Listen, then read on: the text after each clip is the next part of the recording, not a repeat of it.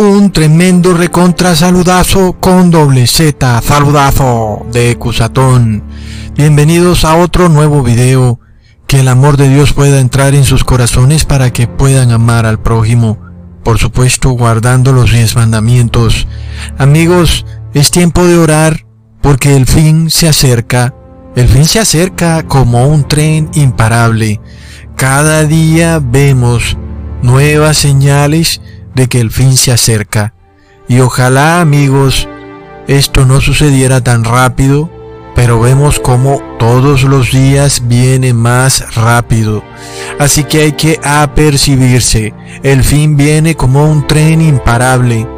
El mundo va hacia un precipicio, un descarriladero. ¿Por qué? Porque son como un borracho que tropieza en aquella piedra de fundamento y van error tras error, desastre tras desastre. Por lo cual, amigos, vemos que ellos, cada solución que tratan de implementar para solucionar el colapso de este mundo viene a ser peor que el problema. Pero la verdadera solución no la quieren tomar y no les da la reverenda gana de tomarla. Para colmo, ya se preparan para perseguir a los siervos de Dios. Ahí están sus leyes, paso a paso, poco a poco, en las cámaras de legislación de cada país, en las cuales tú no puedes ir de puerta en puerta predicando el Evangelio, y tú no puedes predicar algo que ofende a otra religión. Y es que, ¿qué creen estas personas? ¿Que la palabra de Dios ha sido bien recibida en la historia del mundo? No, la verdadera palabra de Dios siempre es recibida con furia, porque el mundo odia la palabra de Dios. Así que siempre va a haber alguien que se ofenda por la palabra de Dios. Jamás va a ocurrir que en este mundo se predique la palabra de Dios sin que eso cause rechazo en algunas personas. ¿Por qué? Porque hay demonios en este mundo y los demonios odian la palabra de Dios. ¿Y qué crees? Los demonios están dentro de las personas, no están en el infierno. Amigo legislador, despierta. Y te voy a advertir algo. Dura cosa es perseguir al pueblo de Dios, a ese pueblo santo y escogido, a la niña de sus ojos. Ay de aquel que persigue a la niña de los ojos de Dios. ¿Por qué?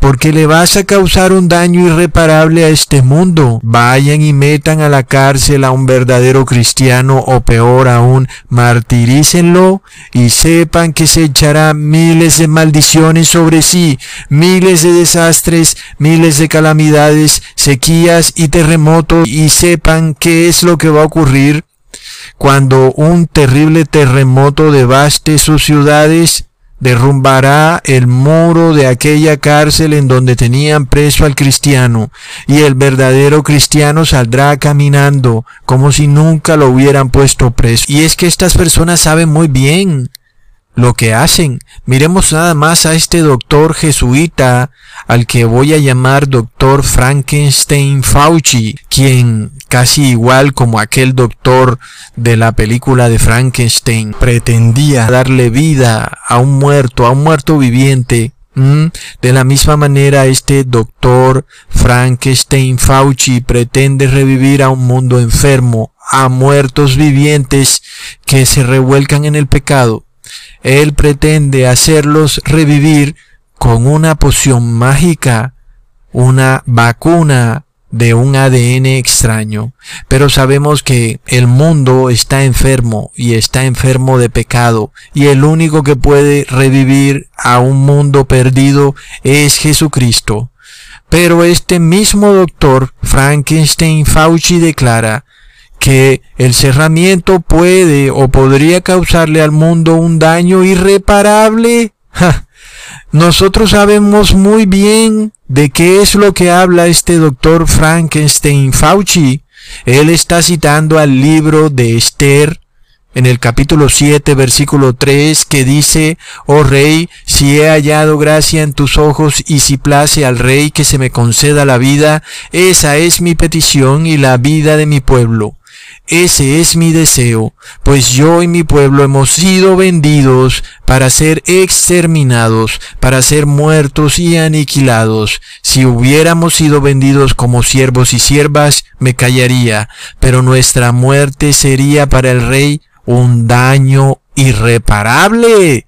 Oh, no amigos, nada es coincidencia porque el verdadero daño irreparable es esto que empiezan a hacer los estados, los pueblos, los municipios, los condados, las localidades, y es perseguir a los verdaderos cristianos con su falsa ciencia y pronto con su falsa religión. Sepan bien que cuando hagan eso, se echarán encima una tremenda maldición. Pero ¿qué ocurre cuando el verdadero evangelio choca directamente con los grandes poderes religiosos, con estos imperios religiosos que tienen a las masas hipnotizadas en un letargo moribundo, millones y millones de personas se pelean unos entre otros, que son capitalistas, los otros comunistas, que son negros, los otros blancos, que son rojos, los otros azules, que son republicanos, los otros demócratas, sin entender quién es el que verdaderamente los tiene hipnotizados, ese baila de felicidad, porque está ahí en la sombra, sin que nadie pueda identificarlo, Luego, cuando se les muestra a estas personas la verdadera palabra, infortunadamente son como un perro loco que trata de morder a su veterinario. Amigos, si hay una doctrina que te aleje más de Dios y que inevitablemente te lleve a la posesión demoníaca y finalmente a la marca de la bestia, es la doctrina de la Trinidad. ¿Mm? Y entonces ¿Cómo puede ser sanado este mundo que está enfermo moralmente si este mundo no reconoce a su creador? Y dicen que el que los creó fue una Trinidad, cuando su creador se declara a sí mismo como yo, yo, yo soy. Sin embargo, el mundo religioso dice no, son tres. ¿Mm? Es terrible, amigos. No quieren reconocer a su creador. ¿Y qué pretenden entonces? Ahora, las personas desde niños son adoctrinados. Y para terminar de rematar, el hombre crece en una soberbia, creyéndose inteligentísimo, cuando en realidad está engañado, lleno de dogmas insertados desde la niñez, los cuales declara como verdades la soberbia, amigos, es el peor pecado y error que pueda cometer una persona. La Trinidad entonces se nos muestra como el error más fantástico e ilógico que jamás se haya podido introducir en la cristiandad. La Trinidad es hinduista, viene de Sumeria, Amigos, por supuesto que el ateo va y revisa todas las culturas y se da cuenta que todas son trinitarias y dice, oh, todo es invento del hombre. Es que Dios no es trinitario. Ahora, entendamos que la Biblia nos declara de una manera rotunda la verdad y nos muestra lo lejos que están los imperios religiosos de la verdad. Es desafortunado, pero aún no hay peor ciego que aquel que se declara vidente, siendo ciego. Y es que hay personas que dicen que no son trinitarias y resulta que sí lo son. Otros dicen que son unicitarios, pero en realidad son más trinitarios que cualquiera. Amigos, por otro lado, el profeta Daniel declara en una increíble visión que el dogma trinitario es imposible Leamos en Daniel capítulo 7 versículo 9 al 10. Estuve mirando hasta que fueron puestos unos tronos y se sentó un anciano de días. Su vestido era blanco como la nieve, el pelo de su cabeza como lana limpia, su trono llama de fuego y fuego ardiente las ruedas del mismo. Un río de fuego procedía y salía de delante de él. Miles de miles lo servían, y millones de millones estaban delante de él. El juez se sentó, y los libros fueron abiertos. Qué ceremonia tan solemne la que nos muestra el profeta Daniel cuando nos revela a nuestro Dios Padre como el anciano de días. Por supuesto que vemos que fuego procede delante de él y sabemos que es el Dios altísimo. Pues el profeta Isaías lo había descrito ya diciendo en Isaías capítulo 33 versículo 14, los pecadores se asombraron en Sión, espanto sobrecogió a los hipócritas, ¿Quién de nosotros morará con el fuego consumidor? ¿Quién de nosotros habitará con las llamas eternas? Pero el mundo supuestamente cristiano está perdido, creyendo que es Lucifer el que mora en las llamas eternas. Oh amigos, recontra mega plop, y ve a decirles que el infierno no existe para que veas qué es lo que sucede.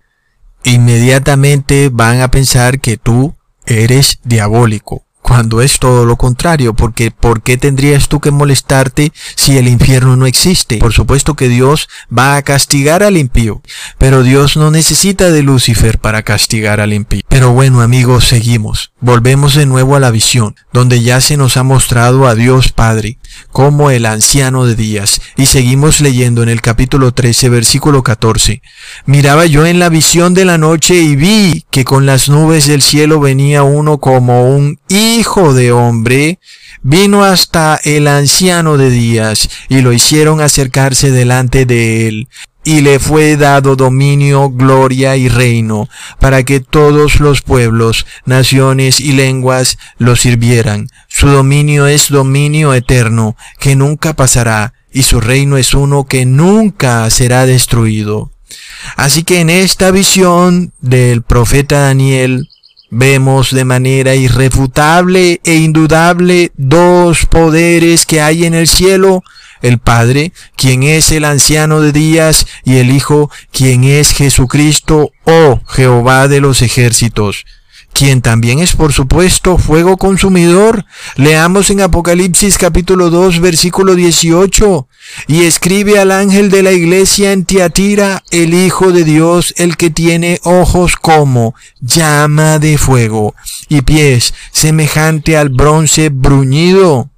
Por tanto, amigos, vemos que tenemos al Padre, el Dios Altísimo, y al Hijo, y ya no hay más nadie. Por supuesto que el Padre es Espíritu Santo.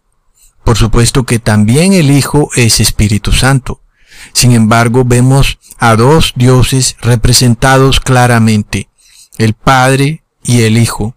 El Padre en su forma de juez, de Dios altísimo, y el Hijo ahora como Hijo de hombre. Es decir, que por supuesto, ya vino a la tierra, dio su vida por nosotros y ascendió al cielo. Así que vemos claramente que el tiempo de esta visión es para el fin del mundo. Y vemos a los dos, ambos son omnipotentes, omnipresentes, omnisapientes. Del Padre sabemos que lo es, por supuesto, y de Jesús, Él nos dio prueba clarísima de que es omnipotente, omnipresente y omnisapiente cuando Él estuvo aquí en la tierra. Así que vemos que la doctrina trinitaria en todas sus formas o variaciones, llámala como la quieras llamar, seas trinitario de tres en uno o de tres solamente o unicitario que termina siendo trinitario, siempre vemos que es un error. Más y cuando tenemos una visión clarísima de algo que está ocurriendo hoy en día en el cielo.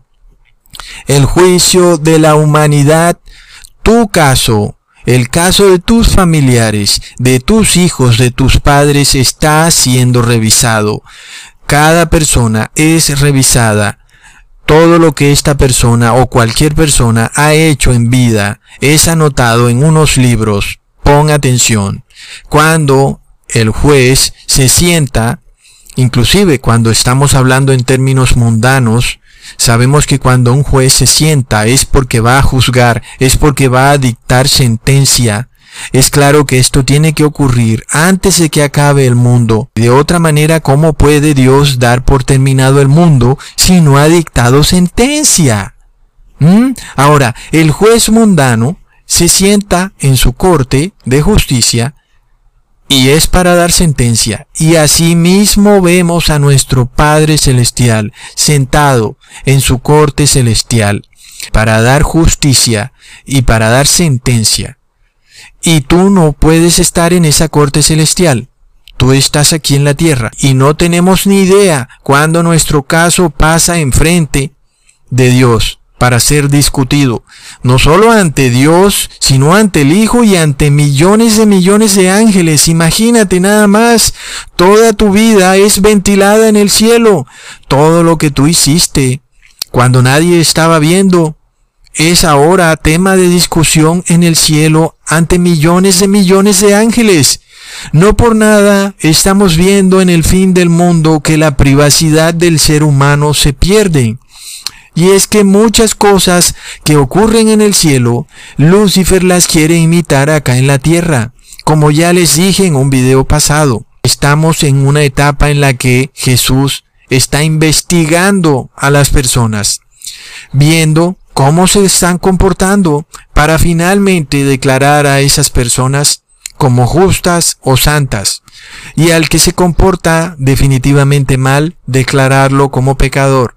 Así que vemos cómo en la tierra el hombre ahora necesita ser escaneado, verificado, tienes que llenar formularios, tienes que revelar cosas que eran de tu privacidad.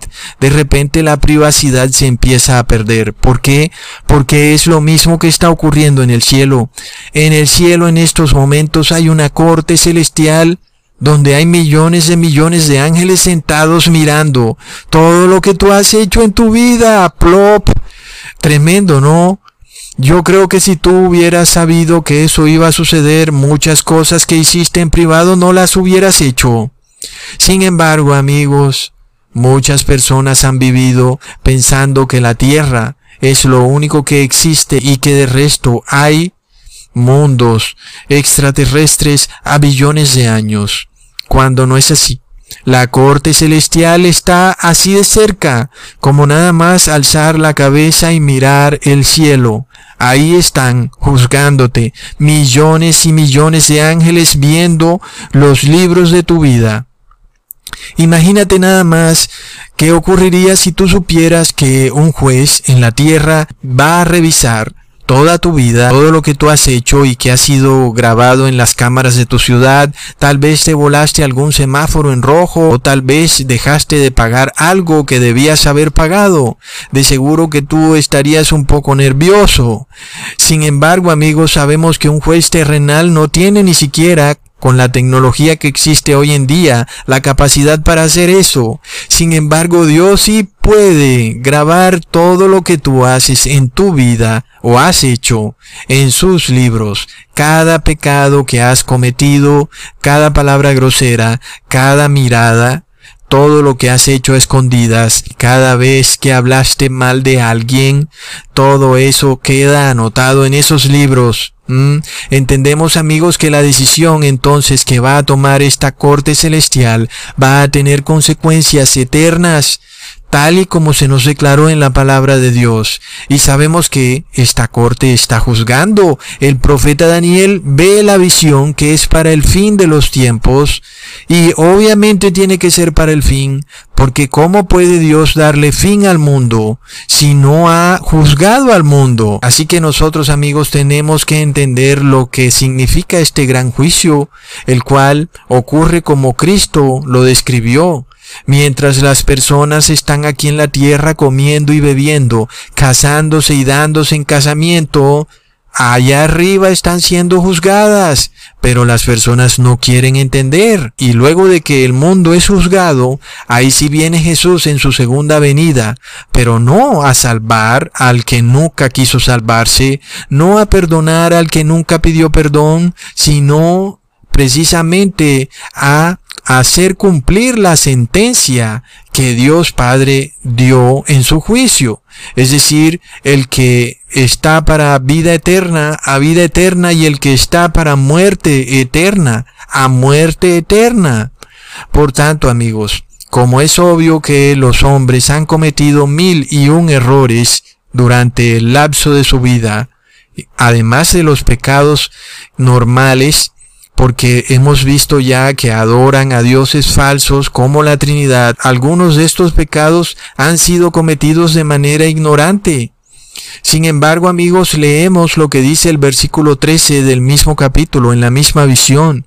Miraba yo en la visión de la noche y vi que con las nubes del cielo venía uno como un hijo de hombre. Vino hasta el anciano de días y lo hicieron acercarse delante de él.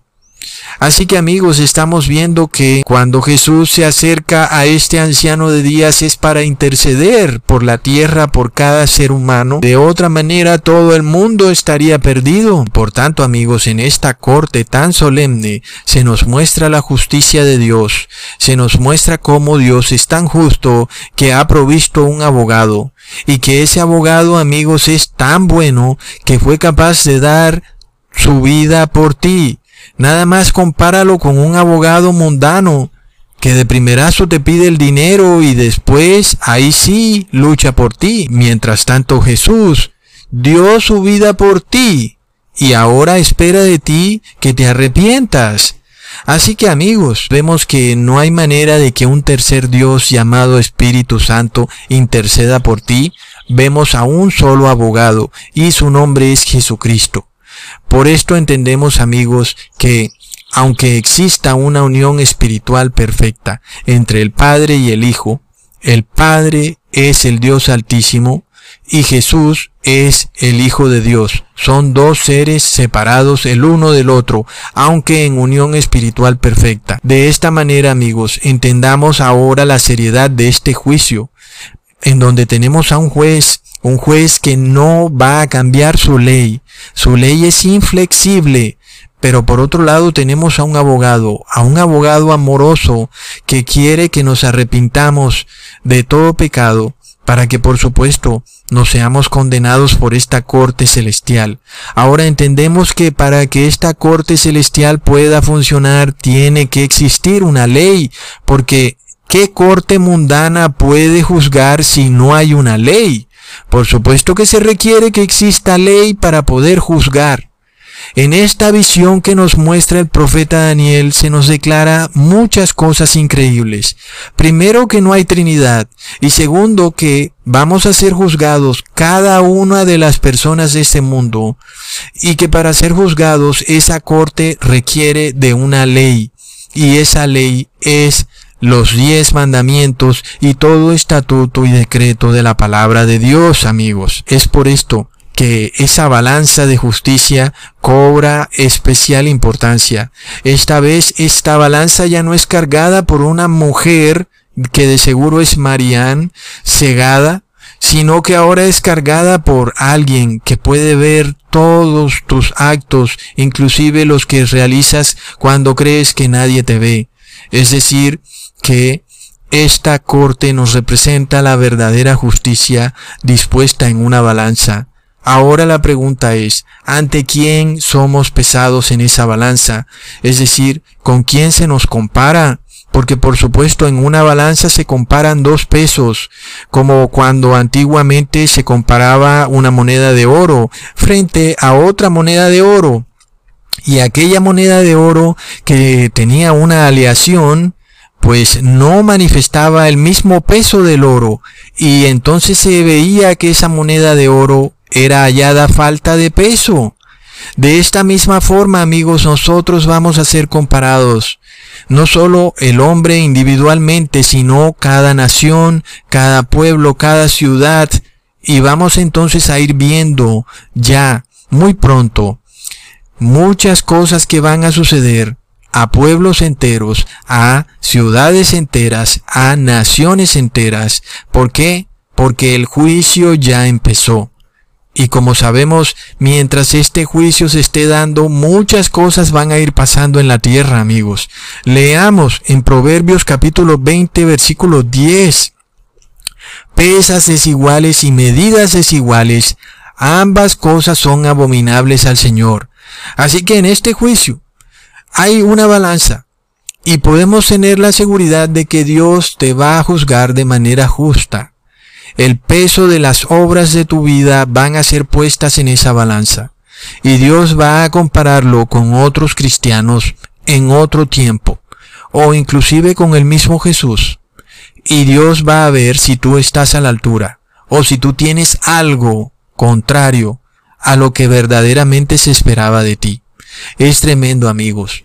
Por ejemplo, en la Edad Media existieron muchos cristianos que solamente pudieron tener acceso a una hoja de la Biblia.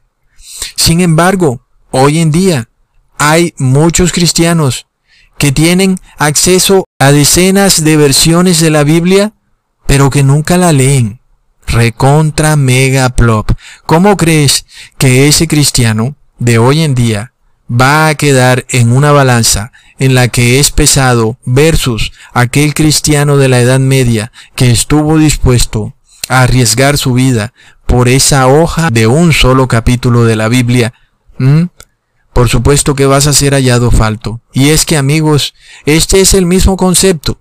Cuando se pesaba una moneda de oro puro en la balanza versus otra moneda que supuestamente era de oro, pero que luego resultaba hallada falta de peso. Por esto se declara en Éxodo capítulo 28 versículo 36. Harás además una lámina de oro fino y grabarás en ella como grabadura de sello santidad a Jehová. Así que vemos claramente que el oro se compara con la santidad. Por tanto, amigos, recordemos que un rey de Babilonia llamado Beltasar hacía una fiesta y mientras él estaba en su banquete comiendo y bebiendo, en ese momento él estaba siendo juzgado en el cielo.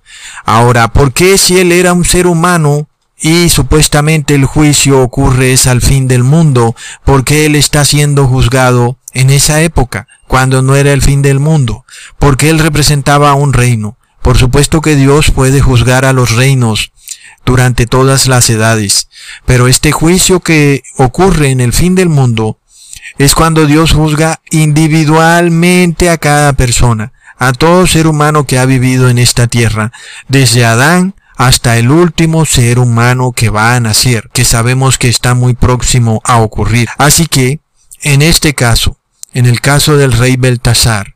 Él ni siquiera sabía que estaba siendo juzgado, así como hoy en día la mayoría de las personas no tienen ni idea que están siendo juzgadas en el cielo. Él, el rey Beltasar, seguía con su parranda, ya estaba borrachito, entrada ya la noche, de repente una mano escribía en la pared de su palacio el veredicto de aquella sentencia otorgada por la corte celestial. Leamos en Daniel capítulo 5 versículo 5 al 6. De pronto apareció sobre la pared una mano que comenzó a escribir, y la luz de las lámparas permitían ver cómo escribía. En cuanto el rey vio la mano, se puso blanco y comenzó a temblar de miedo. ¿Qué decía aquella escritura en la pared? Leamos en el versículo 25 al 27 del mismo capítulo. Y la escritura que trazó es Mene, Mene, Tekel, Uparsin. Esta es la interpretación del asunto.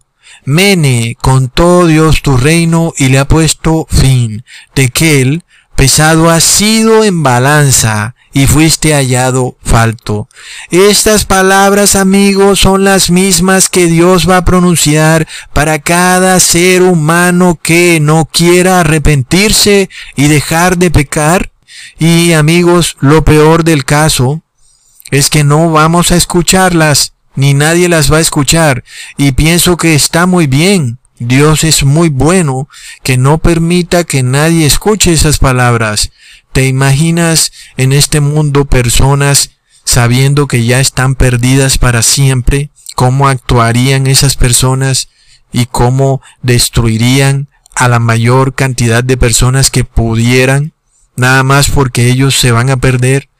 Menos mal que nadie puede escuchar esta sentencia. Sin embargo, amigos, para nosotros es muy claro que esto está ocurriendo en estos momentos y esto Dios no lo ha puesto para nuestra perdición, sino para nuestra salvación.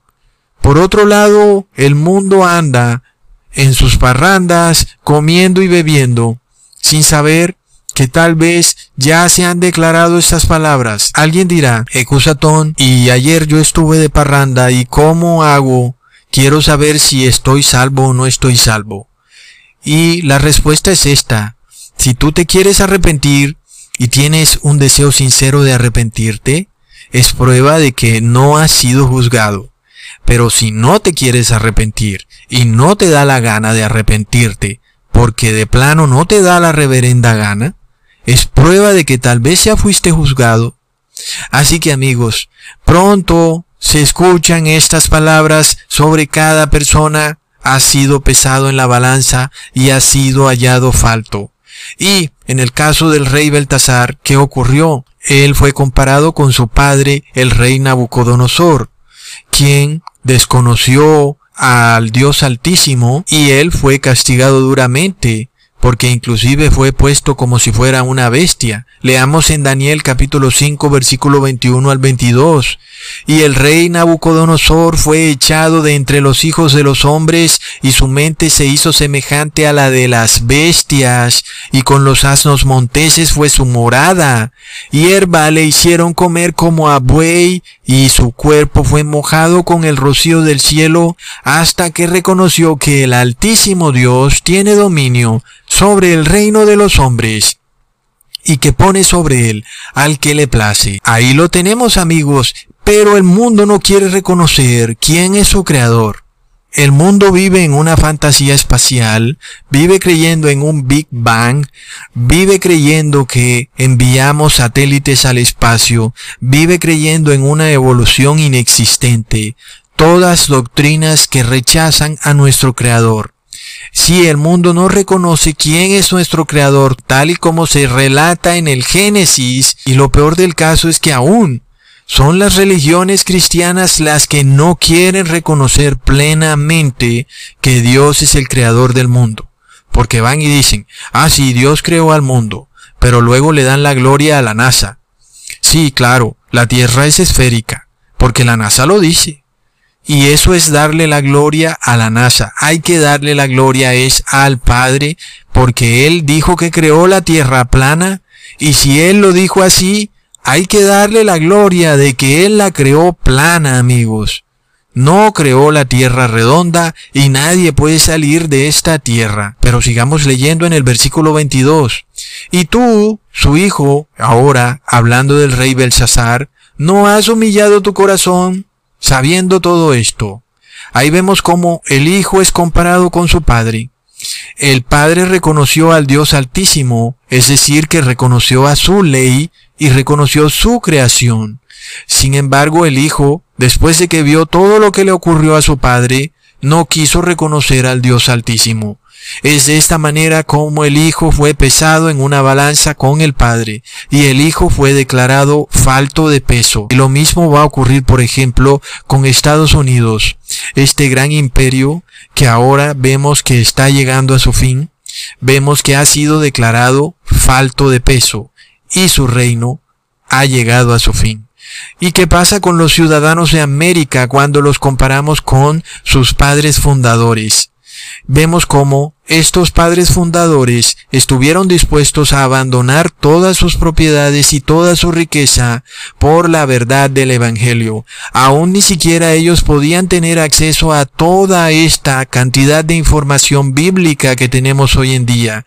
Sin embargo, ellos estaban dispuestos a obedecer a Dios hasta lo más que ellos habían podido aprender, pues Recordemos que no había fácil acceso a las Biblias en ese tiempo. La Iglesia Católica impedía que las imprentas produjeran Biblias e inclusive al que fuera encontrado con una Biblia era condenado y enviado a la hoguera. Comparemos esto con los hijos de estos padres fundadores, los modernos ciudadanos estadounidenses de hoy en día, con miles de Biblias a su alrededor y en su celular y qué ocurre, no las leen y viven en un mundo de parranda, en un mundo degenerado, no obedeciendo la ley de Dios y por tanto no le dan la gloria al Dios altísimo. Si ellos son pesados en la balanza con sus padres, encontramos entonces amigos que son hallados faltos. Es así que por supuesto, cuando hablamos de los hijos modernos de hoy en día, de los padres fundadores de Estados Unidos, estamos hablando de la Iglesia Evangélica de Estados Unidos, porque obviamente los paganos nunca han obedecido la ley de Dios ni le dan la gloria a Dios, pero vemos que supuestamente la Iglesia Evangélica, la que le debería dar la gloria a Dios, Dice que la tierra es redonda y no guardan los mandamientos de Dios, sabiendo aún amigos toda la facilidad con la que tú puedes revisar Éxodos 20 y el Génesis.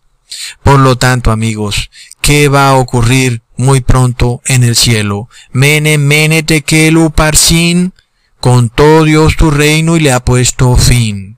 Así que vamos a ver momentos históricos en los que pronto muchas cosas van a pasar para naciones, para ciudades, para localidades, en donde esta balanza va a dar prueba de que han sido hallados faltos como nación o como región. Y si leemos lo que ocurrió durante la profecía del caballo negro, leemos en Apocalipsis 6, versículos 5 al 6, cuando abrió el tercer sello, oí al tercer ser viviente que decía, ven y mira, y miré, y he aquí un caballo negro, y el que lo montaba tenía una balanza en la mano. Y oí una voz de en medio de los cuatro seres vivientes que decía, dos libras de trigo por un denario y seis libras de cebada por un denario, pero no dañes el aceite ni el vino. Así que vemos este caballo negro que lleva una balanza en la mano, amigos. ¿Qué quiere decir esto? Es un juicio que está ocurriendo. Por supuesto, este es un juicio distinto del que hemos venido hablando. Ahora es un juicio para una iglesia que de repente ha entrado en apostasía. Supuestamente la iglesia cristiana, la cual traía la doctrina de los apóstoles, debía saber muy bien cómo comportarse y qué hicieron, fueron y se unieron en un ecumenismo pagano con la iglesia romana, peor aún con el imperio romano. Es por esto que uno de estos cuatro seres vivientes declara dos libras de trigo por un denario y seis libras de cebada por un denario. Como ya sabemos, el denario era una moneda romana que era oro, oro puro, o eso decían ellos, y el trigo nos representa, al igual que la cebada, al verdadero cristiano. Sin embargo, ¿qué vemos en esta balanza? Algo ha cambiado el trigo y la cebada se han hecho más escasos, más costosos. Y también, ¿qué ocurre? El denario empezó a perder valor. Parece que ya no eran de oro. Parece que se estaba depreciando con otros metales. Y eso hizo que el denario, pues ya no pudiera comprar lo mismo que compraba antes. Así que amigos, curiosamente en el gobierno del emperador Aureliano que finalizó en el siglo 275 después de Cristo, empezaría una depreciación de la moneda romana, es decir, del denario, lo cual coincide más o menos con el inicio de este caballo negro, que es cuando se forma este ecumenismo cristiano entre la iglesia cristiana primitiva cuando se une con el imperio romano pagano al establecerse el edicto de Milán en el siglo 313 en el que se ha declarado el domingo como día solar, como día de reposo, y luego por supuesto el concilio de Nicea, en el cual se declara a la Trinidad, amigos, como el Dios altísimo, que es un Dios que es tres, pero que a veces es uno.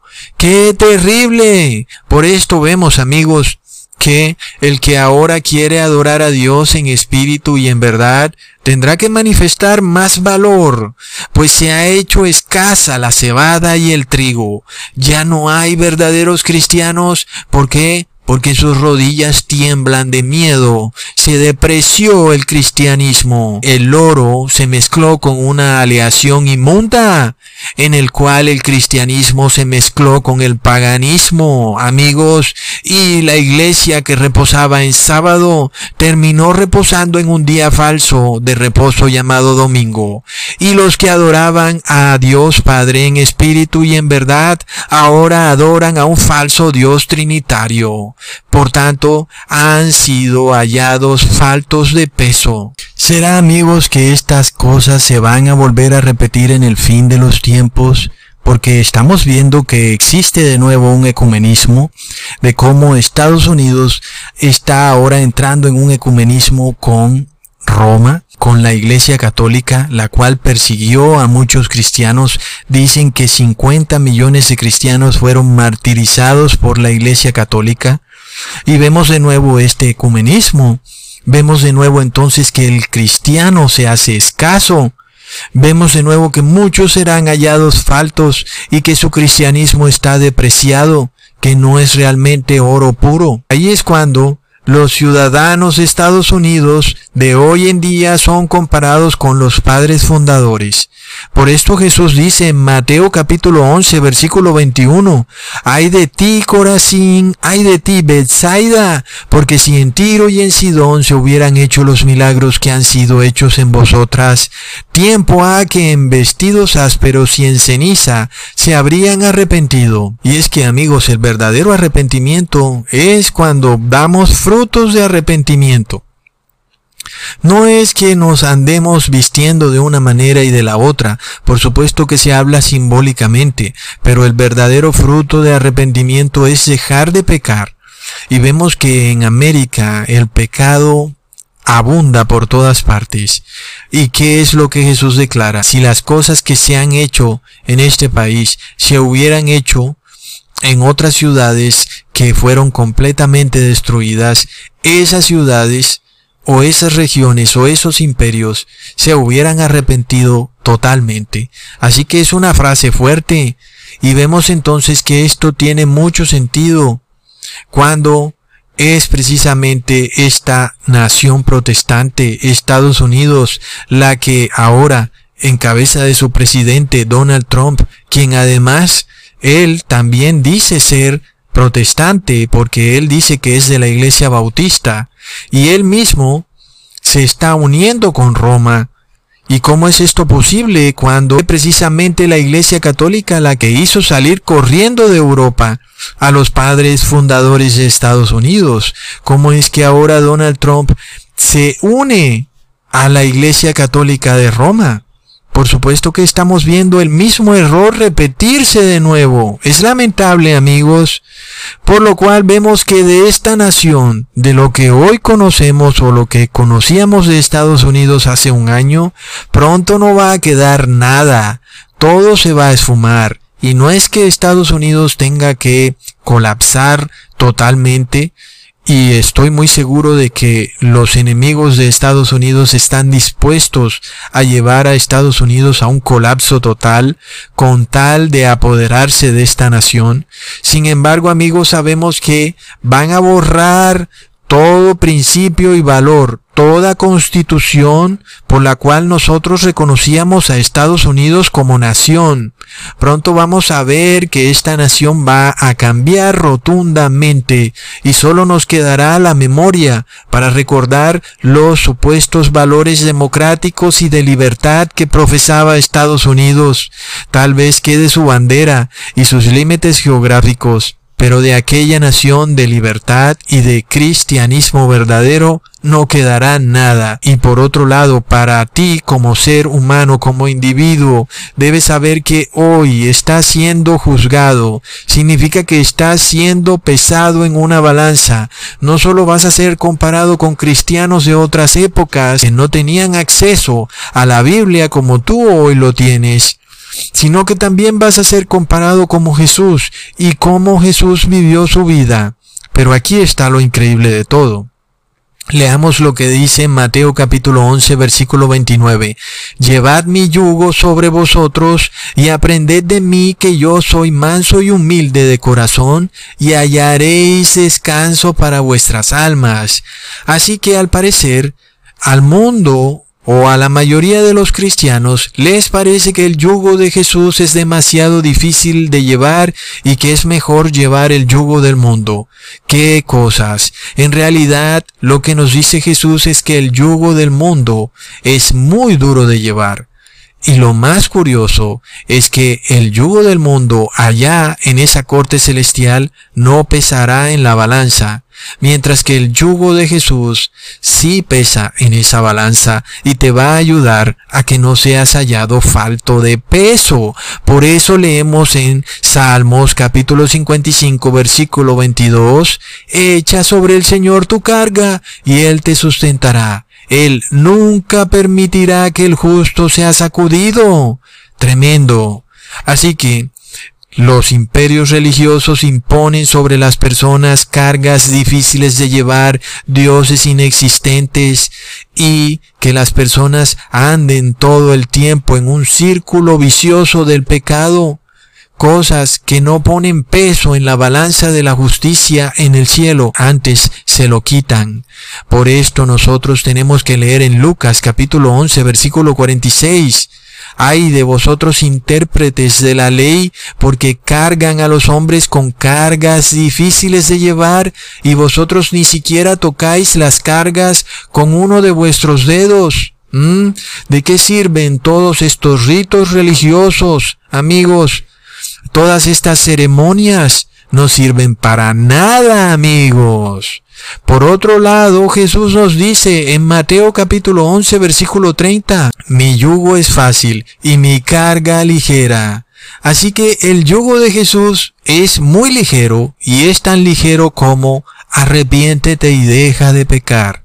En realidad es un yugo que te permite vivir una vida tranquila, y esto es lo extraño. Las cargas que el mundo te ofrece parece que fueran livianas, pero en realidad son pesadas de llevar.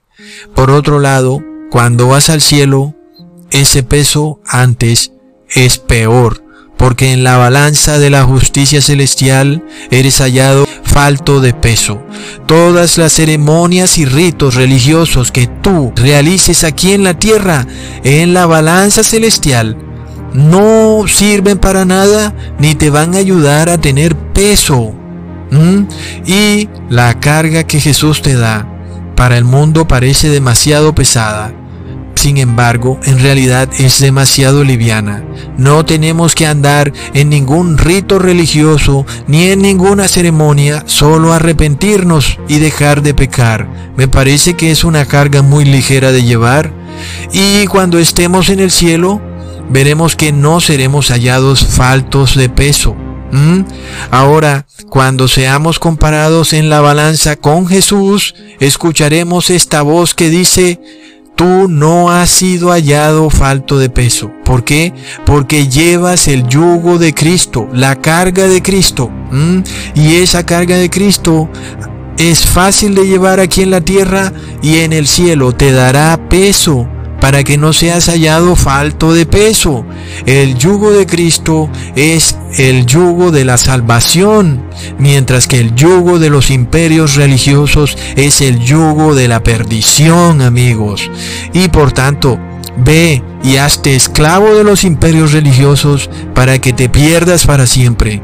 Y ve hazte esclavo de Jesús para que te salves eternamente. Y esta santidad es vista como oro puro. Y ya sabemos amigos que la santidad se simboliza al oro puro. Por esto Jesús declara en Apocalipsis capítulo 3 versículo 18, yo te aconsejo que compres de mí oro refinado en el fuego para que seas rico y vestiduras blancas para vestirte, para que no se descubra la vergüenza de tu desnudez.